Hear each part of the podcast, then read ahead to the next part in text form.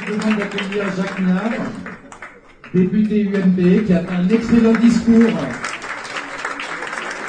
A fait un excellent discours, euh, il plus quelques jours la semaine dernière, au sujet du TSCG. Donc euh, voilà, je vous remercie d'être venu. Eh bien, effectivement, je suis un Gaulois irréductible, et cela depuis toujours. Je n'ai pas créé de parti, je représente déjà moi-même, ce qui est déjà pas mal. En l'occurrence, je n'ai jamais changé de jugement sur euh, la dérive de l'Union européenne, et cela depuis l'acte unique. Ce qui était d'abord une communauté des peuples, devenue une idéologie intégrationniste captatrice de démocratie.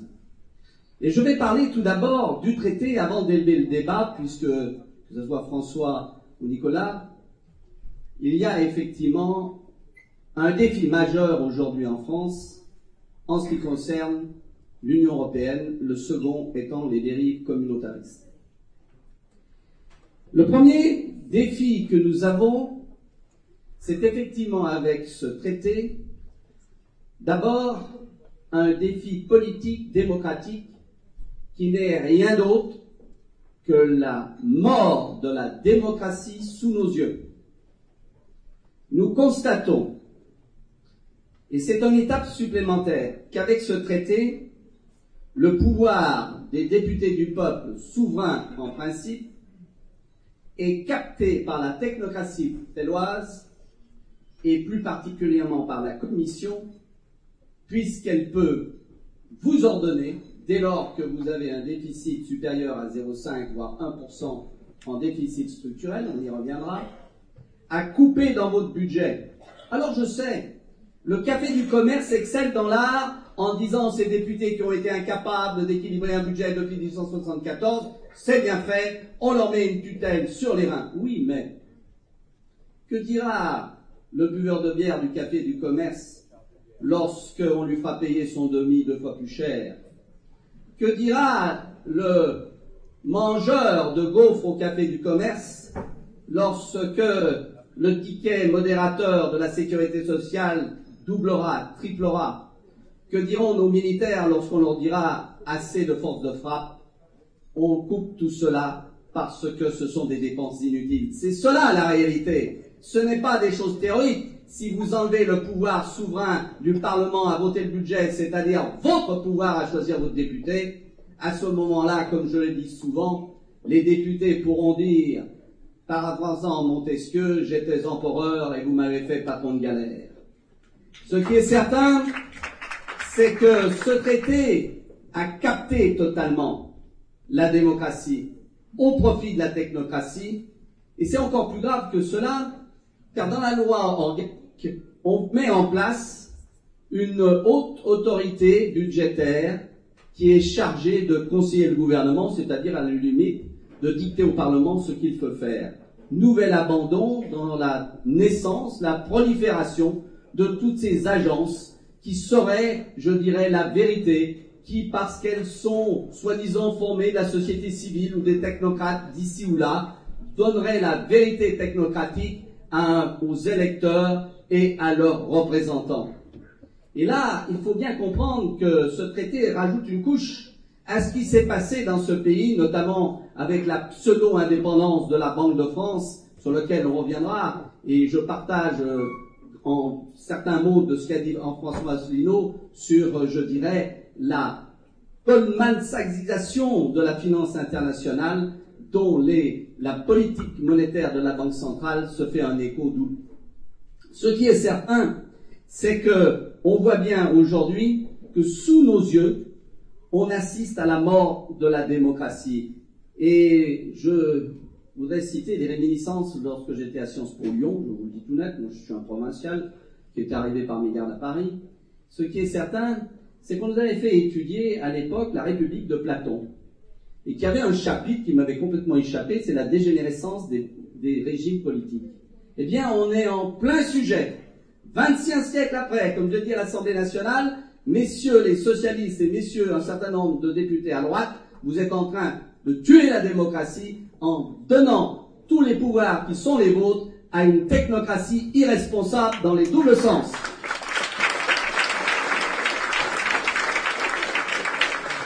Et vous savez, je crois que c'est quand même quelque chose qui est assez structurellement lamentable. D'avoir euh, des gens pour lesquels on vote, et j'en suis l'un, pour qu'il ait le pouvoir de décider, et qui à un moment va soit nommer une commission pour enterrer le problème, disait Edouard Herriot, soit véritablement s'abriter derrière un avis d'une autorité technocratique pour dire, vous voyez bien, on ne peut pas faire autrement. Ce n'est pas ça l'exercice du pouvoir politique. L'exercice du pouvoir politique, c'est de prendre ses responsabilités, c'est d'être capable de dire au peuple, on redresse la barre, mais nous le faisons nous-mêmes. Et nous n'avons pas besoin des gnomes de Francfort et de Bruxelles pour le faire. Qu'il faille, bien sûr, réduire les déficits publics, c'est une nécessité, encore que les économistes pourraient vous dire qu'il n'y a, que ce n'est pas la seule solution. Et je voudrais maintenant parler du deuxième problème, à savoir que ce traité est une double faute, faute politique au regard de la démocratie, mais faute économique. Pourquoi? Parce qu'on vous présente les déficits publics comme étant je, cause de tous les malheurs de la zone euro. On confond tout simplement les conséquences et les causes. La cause de la, je dirais, de la descente aux enfers de la zone euro, c'est bien sûr la perte de compétitivité euh, des économies, des maillons faibles. On sait très bien, on sait très bien qu'une zone monétaire à monnaie unique calée sur des économies dirigeantes aboutit tôt ou tard à ce qu'on appelle la zone de transfert, l'union de transfert, c'est-à-dire que les riches doivent payer pour les pauvres pour que ceux-là puissent avoir la tête hors d'eau. Or, l'Allemagne a fait ses comptes.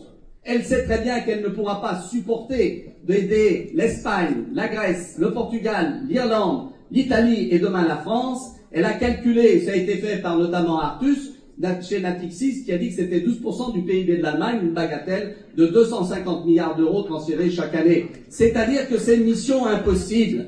Dans une union où effectivement vous avez, comme je le dis parce que je suis le maire de Maison Lafitte, un pur sang, un trotteur, un cheval d'attrait, un ongle et quelques ânes, ça ne peut pas marcher à la même vitesse.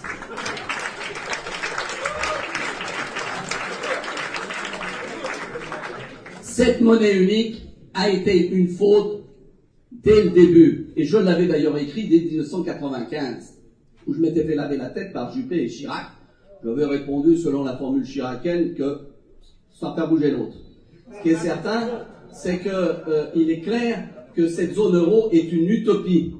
Et que cette utopie, nous allons la payer effectivement par euh, de l'austérité qui entraîne de la récession, sans pourtant sauver l'euro qui à la fin va imploser. C'est une évidence. Quand? Je ne suis pas Madame Soleil, mais ça ne durera pas la rats.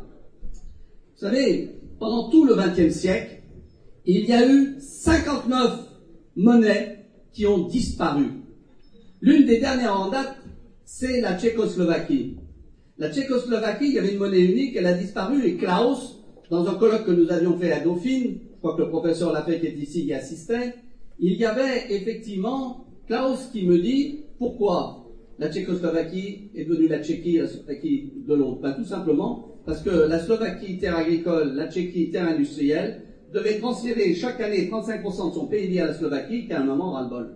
Et qu'on s'est partagé pour avoir, en ce qui concerne la Slovaquie, une monnaie indépendante et la Tchéquie, une autre monnaie indépendante c'est-à-dire une monnaie adaptée. Une monnaie, ce n'est pas un credo, ce n'est pas une religion, c'est un instrument adapté, doit être adapté à la force de l'économie, et c'est bien en cela que l'euro est une utopie. Alors maintenant, indépendamment du vote du demain, parce que vous savez, le summum de ce qu'on entend actuellement à l'Assemblée, c'est de vous dire, ce traité, de toute façon, on ne l'appliquera pas. Pourquoi? Parce qu'il est inapplicable. Mais ça, c'est vrai. Il est inapplicable. Comment allez-vous sanctionner un État qui est déjà dans la mouise par des sanctions complémentaires? Ça n'a aucun sens. Parce que vous ne trouverez jamais un État pour saisir la Cour de justice en disant tape sur la tête de la Grèce encore plus. Parce que round the corner, il y aura le retour de bâton, et que dans cette mélasse européenne, si tu me fais ça, le lendemain, je te fais quelques rétorsions, et donc le système est totalement paralysé. Et là, je voudrais élever, je dirais, sortir du débat stricto sensu du TSG et avoir justement cette réflexion sur ce qu'est l'Union européenne. L'Union européenne est morte et devra être renégociée et nous allons avoir une crise d'une dizaine d'années devant nous. C'est une évidence. Simplement, vous savez, la longueur de temps est celle de la fin des régimes. Si vous étiez entré dans le bureau de Brezhnev en 1980 en lui disant Tavaritchelevich Brezhnev t'es foutu, il vous aurait envoyé immédiatement en Sibérie pour faire un stage dans le club méditerranéen du coin.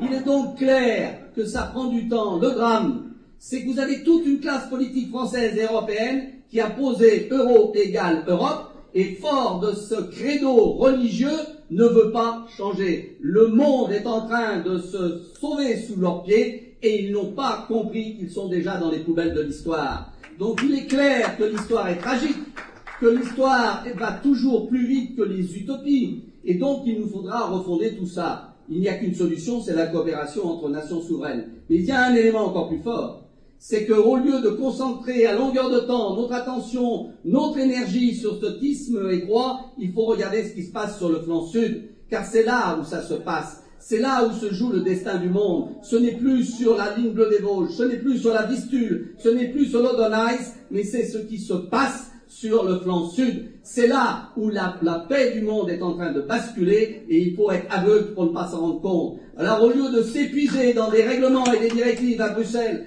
c'est sur l'Afrique, sur le Proche et le Moyen-Orient que nous devons restructurer notre diplomatie, retrouver les fonds que nous donnons à fonds perdus au niveau européen pour les remettre dans une action du multilatéral de notre diplomatie et de notre force, y compris de nos forces militaires, car aujourd'hui, malheureusement, les forces militaires sont devenues une valeur d'ajustement et nous allons le payer bien cher. Donc, euh, il est clair, il est clair que nous sommes aujourd'hui au début d'une crise majeure et que nous devons être prêts à reprendre le flambeau, comme le disait De Gaulle, la France, c'est une histoire qui va de l'abîme au renouveau par le génie du peuple français.